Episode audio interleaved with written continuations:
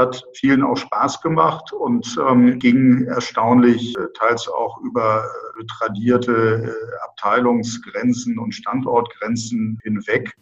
Ja, das ist ein Fazit, das Professor Dr. Jan-Steffen Jürgensen, der medizinische Vorstand und Vorstandsvorsitzende des Klinikums Stuttgart, über die vergangenen Wochen zieht. Herzlich willkommen zu einer weiteren Folge des Bibliomet Manager Podcast. Mein Name ist Florian Albert, ich bin Chefredakteur von F&W und ich spreche heute mit Herrn Jürgensen darüber, wie sein Haus die Krise in Stuttgart gemanagt hat. Das hat man dort nach Einschätzung von Experten, darunter des RKI, richtig gut gemacht. Und warum das alles so gut geklappt hat und vor allem welche Schlussfolgerungen man daraus auch für die Zukunft ziehen darf, darüber unterhalten wir uns heute in dieser Folge. Lassen Sie mich unseren Gast kurz vorstellen. Herr Jürgensen ist gelernter Facharzt für Innere Medizin und ist 2017 von der Charité, wo er verschiedene Managementpositionen innehatte, gemeinsam mit Alexander Hever nach Stuttgart gekommen und hat dort die Leitung dieses großen kommunalen Krankenhauses übernommen. Herr Jürgensen, herzlich willkommen. Äh, die Fallzahlen in Stuttgart sind ja mittlerweile wieder sehr niedrig. Ähm, können Sie uns erklären, welchen Beitrag das Klinikum Stuttgart hier und auch in den vergangenen Wochen geleistet hat?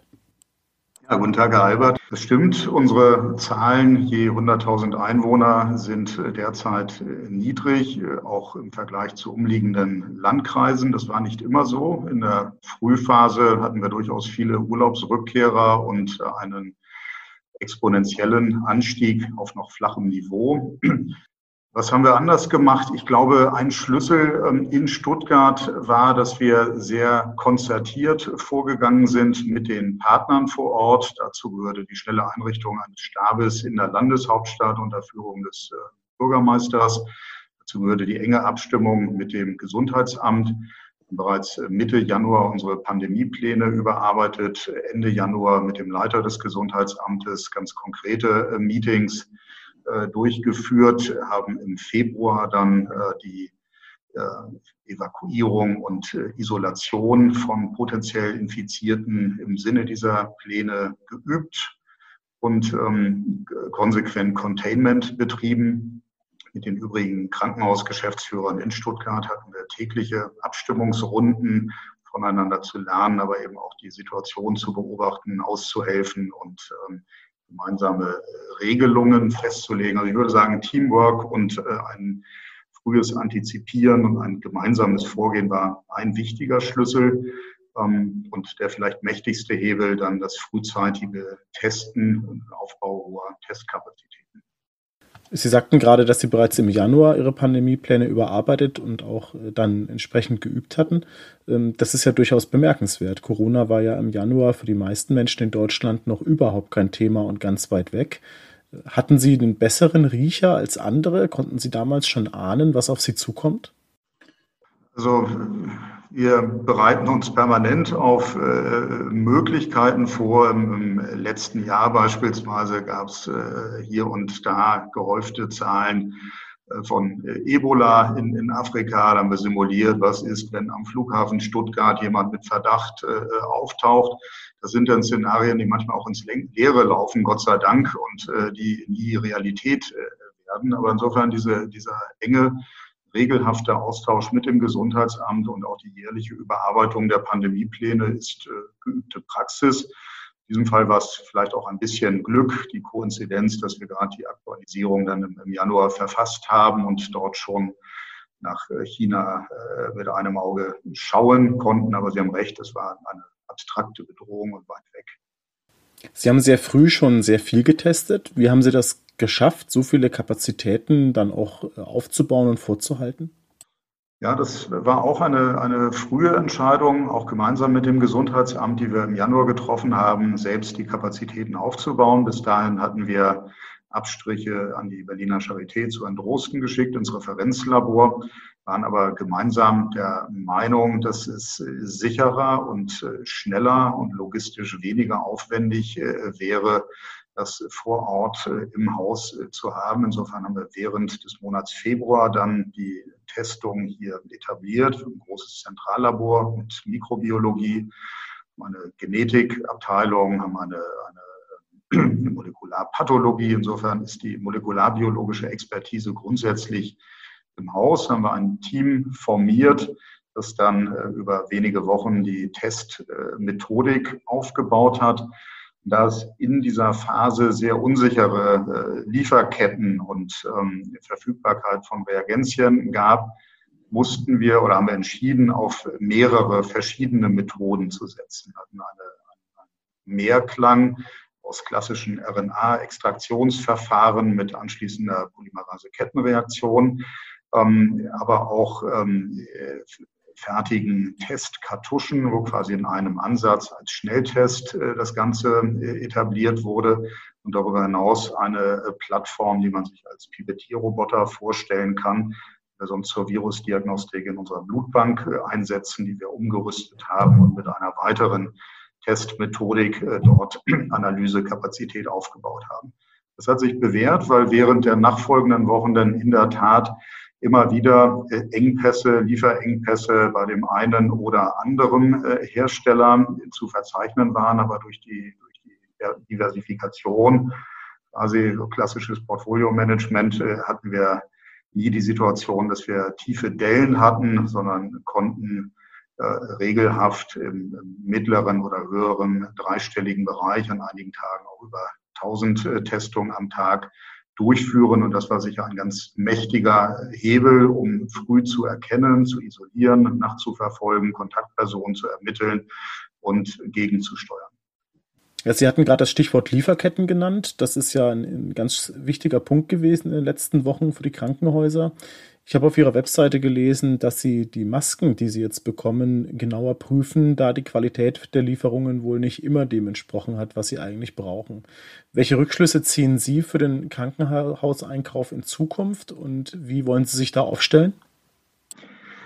Ja, das war in der Tat äh, Stress für unsere Einkaufsabteilung, aber vielleicht auch eine schöne Herausforderung. Da sind wir ganz gut aufgestellt, fahren zweigleisig. Einmal sind wir Mitglied einer Einkaufsgemeinschaft, die in der Phase dann aber auch ähm, überfordert oder mit abgerissenen Lieferketten konfrontiert war. Und der Rest war dann tatsächlich äh, Beschaffung, teils auch äh, über unbekannte Kanäle wenn man sonst bemüht ist, zu standardisieren und bewährte Lieferantenbeziehungen zu haben, Mengenrabatte zu realisieren, was in diesen Phasen dann äh, nötig, vielgleisig zu fahren und äh, teilweise auch zu überbuchen, weil immer wieder Lieferungen ausfielen. Ähm, insofern hatten wir das Thema Masken angesprochen, phasenweise 16 verschiedene Lieferanten von FFP-Masken teils äh, mit äh, angeblichen Zertifikaten, aber äh, wechselhafter Qualität.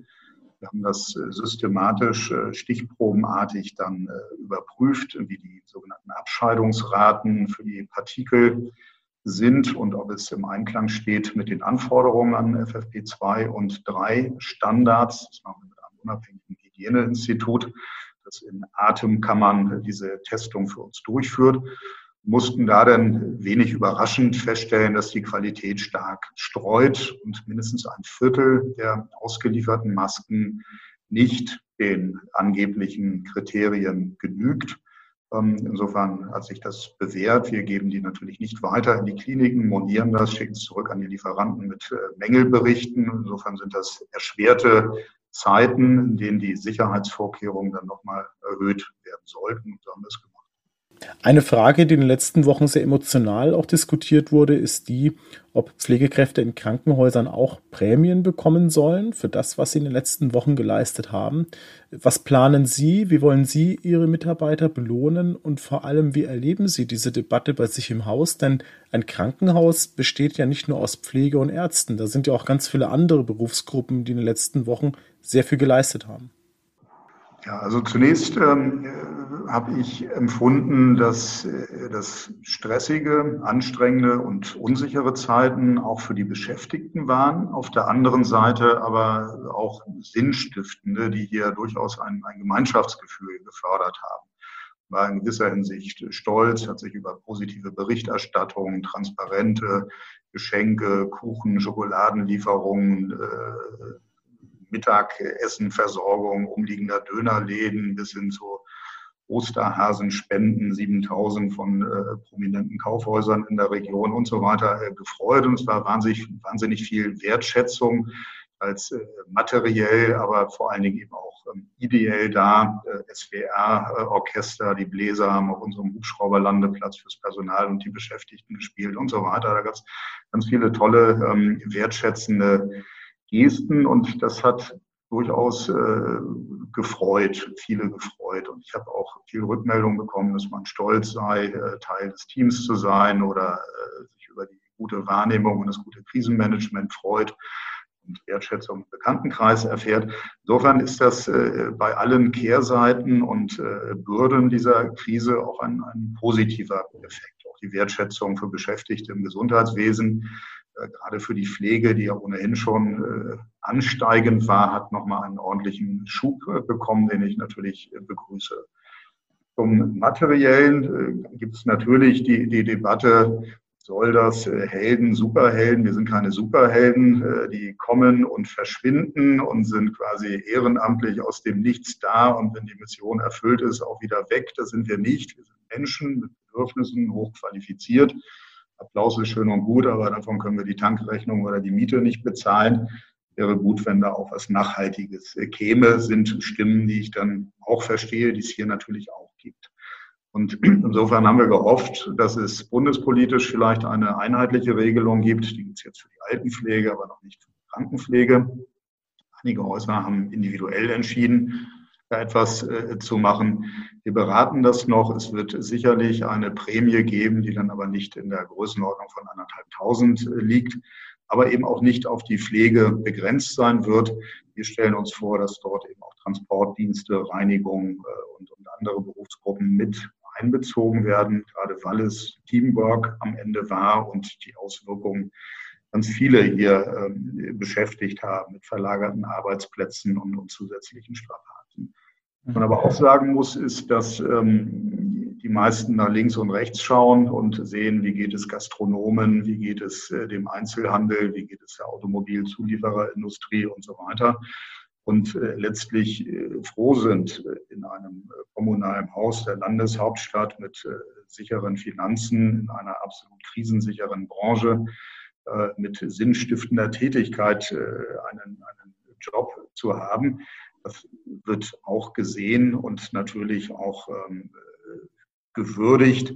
Insofern, ja, wir wollen es nochmal besonders anerkennen, aber die, die, Freude über die Anerkennung und die sicheren Jobs ähm, sind schon da und überwiegen, denke ich. Also die letzten Wochen entnehme ich jetzt Ihren Worten auch gewissermaßen als ein echtes Teambuilding, wenn man als Team, als Haus gemeinsam so eine kritische Situation bewältigt und auch schafft. Gibt es denn noch weitere Beispiele, wo Sie sagen, äh, da sind Dinge in Schwung gekommen, da hat sich was bewegt, was Sie auch in der Zukunft gut nutzen können? Ja, das ist völlig, völlig richtig. Also die Krise war äh, erstens auch äh, zusammenschweißend, motivierend und an vielen Stellen beschleunigend. Sowas wie äh, Ressourcenallokation nach Bedarf, Umwidmung von Betten, Freizug von äh, Gebäuden, Formation neuer Teams, Einsatz von Anästhesisten auf Intensivstationen, äh, Umlenken von Pflegekapazitäten aus dem OP-Bereich in die Intensivpflege, Refresher-Kurse, neu formierten Teams in der Intensivmedizin. Das hat vielen auch Spaß gemacht und ähm, ging erstaunlich äh, teils auch über äh, tradierte äh, Abteilungsgrenzen und Standortgrenzen hinweg. Insofern haben Sie da völlig recht. Dinge, die wir sicher rüber retten werden, sind äh, Blended Learning Ansätze in unserer Gesundheitsakademie. Wir bilden über 800 äh, Menschen in Pflege und anderen Gesundheitsberufen aus. Wir werden das im Herbst nochmal deutlich aufstocken. Dort haben wir äh, viel ähm, eben in Blended Learning Ansätzen, teilweise E-Learning Ansätzen äh, gearbeitet. Wir hatten für unsere Hebammen, die die Abschlussprüfung in Kürze haben, die Genehmigung erhalten vom Regierungspräsidium, die Prüfung die gefährdet war, weil sie in äh, patientennahen Bereichen oder im Kreissaal hätte stattfinden sollen, als ähm, Simulationsprüfung durchzuführen. Hightech-Equipment mit äh, Puppen äh, von schwangeren Modellen und neugeborenen Modellen und ein gutes Simulationszentrum. Auch das kann modellhaft sein. Viele Meetings, bei denen die Anfahrt- und Wegezeiten höher sind als das eigentliche Meeting liefen jetzt per Videokonferenz. Auch das kann äh, in Teilen rübergerettet und verstetigt äh, werden. Ähm, einige Prozesse sind schlanker äh, geworden. Insofern gibt es da sicher Ansätze, die wir weiter pflegen und rüber retten wollen. Herr Jürgensen, was von dieser Krise auch bleibt, das sind ja eines Tages hoffentlich ganz viele Intensivbetten und Beatmungsplätze, die wir dann nicht mehr brauchen oder vielleicht nicht mehr brauchen werden. Die Krankenkassen treibt da auch schon die Sorge um, dass äh, da irre viele stationäre Kapazitäten aufgebaut werden, die man eigentlich dann vielleicht nicht mehr benötigt und die auch entsprechende Kosten nach sich ziehen. Ähm, wie schätzen Sie denn diese Diskussion ein? Sorgen sich die Kassen da zurecht?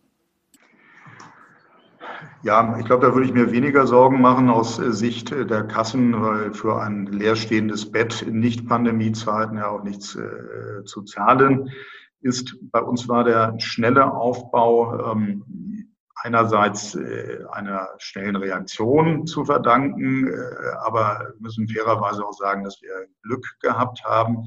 Denn wir haben große Neubauprojekte. Ein Abschnitt wird Ende des Jahres fertiggestellt. Insofern hatten wir die Neubeschaffung von Beatmungsgeräten gebahnt, Ausschreibung vorbereitet, äh, schon die Auswahl getroffen, haben dies jetzt einige Monate vorgezogen. Ein Teil der Beatmungsgeräte ist durch Upgrades vorhandener äh, mobiler Geräte, die wir für Evakuierungszwecke vorhalten, die wir äh, sonst im Routinebetrieb ungern nutzen würden, ähm, entstanden. Insofern ist das eine relative Überkapazität, wo ein Teil dann eben auch wieder verschwinden wird oder äh, die äh, älteren Geräte in den nächsten Jahren ausgemustert werden können. Das wird sich dann auch wieder abflachen. Mhm. Sicher ist es aber nicht verkehrt für äh, Pandemien, ob es nun Covid-19 ist oder äh, andere, eine, eine Art äh, Notfalldepot und Gerätelager zu haben. Sowas kann man sicherlich auch zentral äh, betreiben, regional dann bin ich nicht böse über einen etwas aufgestockten Bestand. Lassen Sie uns noch über ein anderes Thema sprechen, Herr Jürgensen. Die Bundesregierung nimmt ja mit dem Konjunkturpaket jetzt jede Menge Geld in die Hand und hat auch den Krankenhäusern drei Milliarden Euro versprochen, zugesagt, die aus dem Strukturfonds fließen, den es ja bereits gibt, der ja eigentlich für Kapazitätsabbau gedacht war. Da geht eine langjährige Forderung der DKG endlich in Erfüllung, nämlich diese Gelder auch für Digitalisierungsprojekte nutzen zu dürfen. Was machen Sie denn, Herr Jürgensen? Wofür werden Sie den ersten Antrag schreiben und welches Projekt werden Sie zuerst umsetzen wollen? Also wir bauen schon für eine Dreiviertel Milliarde und äh, haben auch gute investive äh, Rahmenbedingungen.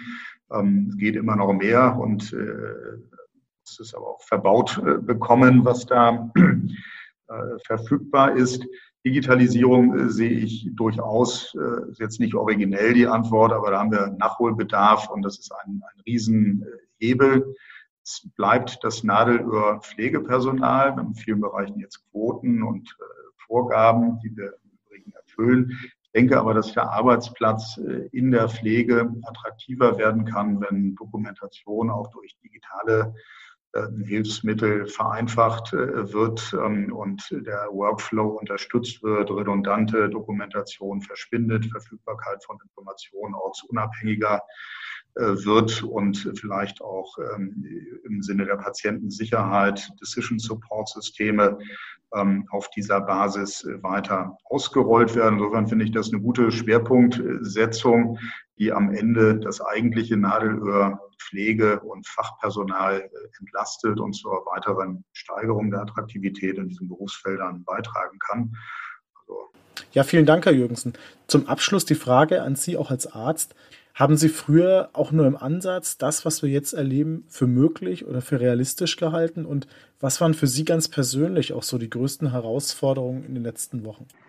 Gerechnet habe ich damit nicht. Äh, ganz äh, abwegig war das Szenario aber auch nicht. Es ist ja in verschiedenen Papieren und Simulationen und, und äh, Vorbereitungsgruppen auch schon mal skizziert worden in ganz ähnlicher Form. Ähm, persönlich habe ich es als, als auch Phase der, der Unsicherheit ähm, empfunden, wo man auf R-Werte und äh, neue Infektionszahlen und hauseigene Statistiken quasi stündlich ähm, schaut und ähm, Angst vor Kontrollverlust hat, ähm, vielleicht dann auch, äh, ich will nicht sagen überreagiert, aber wenn wir jetzt 230 Beatmungsplätze haben und zwei beatmete Covid-19-Patienten im Haus, hinterher ist man schlauer. Ich glaube, das war trotzdem, trotzdem äh, angebracht, wenn wir ins Elsass schauen oder nach Norditalien schauen und äh, man sich vorstellt, was exponentielles Wachstum bedeutet, dann äh, ist das äh, vermutlich trotzdem kein Fehler gewesen. Insofern, ja, Sie haben recht, eine einzigartige Situation, auch eine Stresssituation aus äh, medizinischer Sicht und epidemiologischer Sicht eine, eine Herausforderung, aber auch viele schöne äh, Erfahrungen, dass eben die Bereitschaft, gemeinsam zu performen, dann da ist und äh, die Leute die Aufgaben annehmen. Ja, vielen Dank, Herr Jürgensen, für dieses interessante Gespräch, auch für die spannenden Einblicke. Wer den Artikel von Ihnen und von Herrn Dr. Hever nachlesen möchte, indem Sie über das Krisenmanagement in Stuttgart schreiben, kann das in der Juni-Ausgabe von F&W oder auf unserem Portal Bibliomet Manager tun. Und allen Zuhörern an dieser Stelle danke, dass Sie dabei waren. Die nächste Folge dieses Podcasts kommt bald und bestimmt.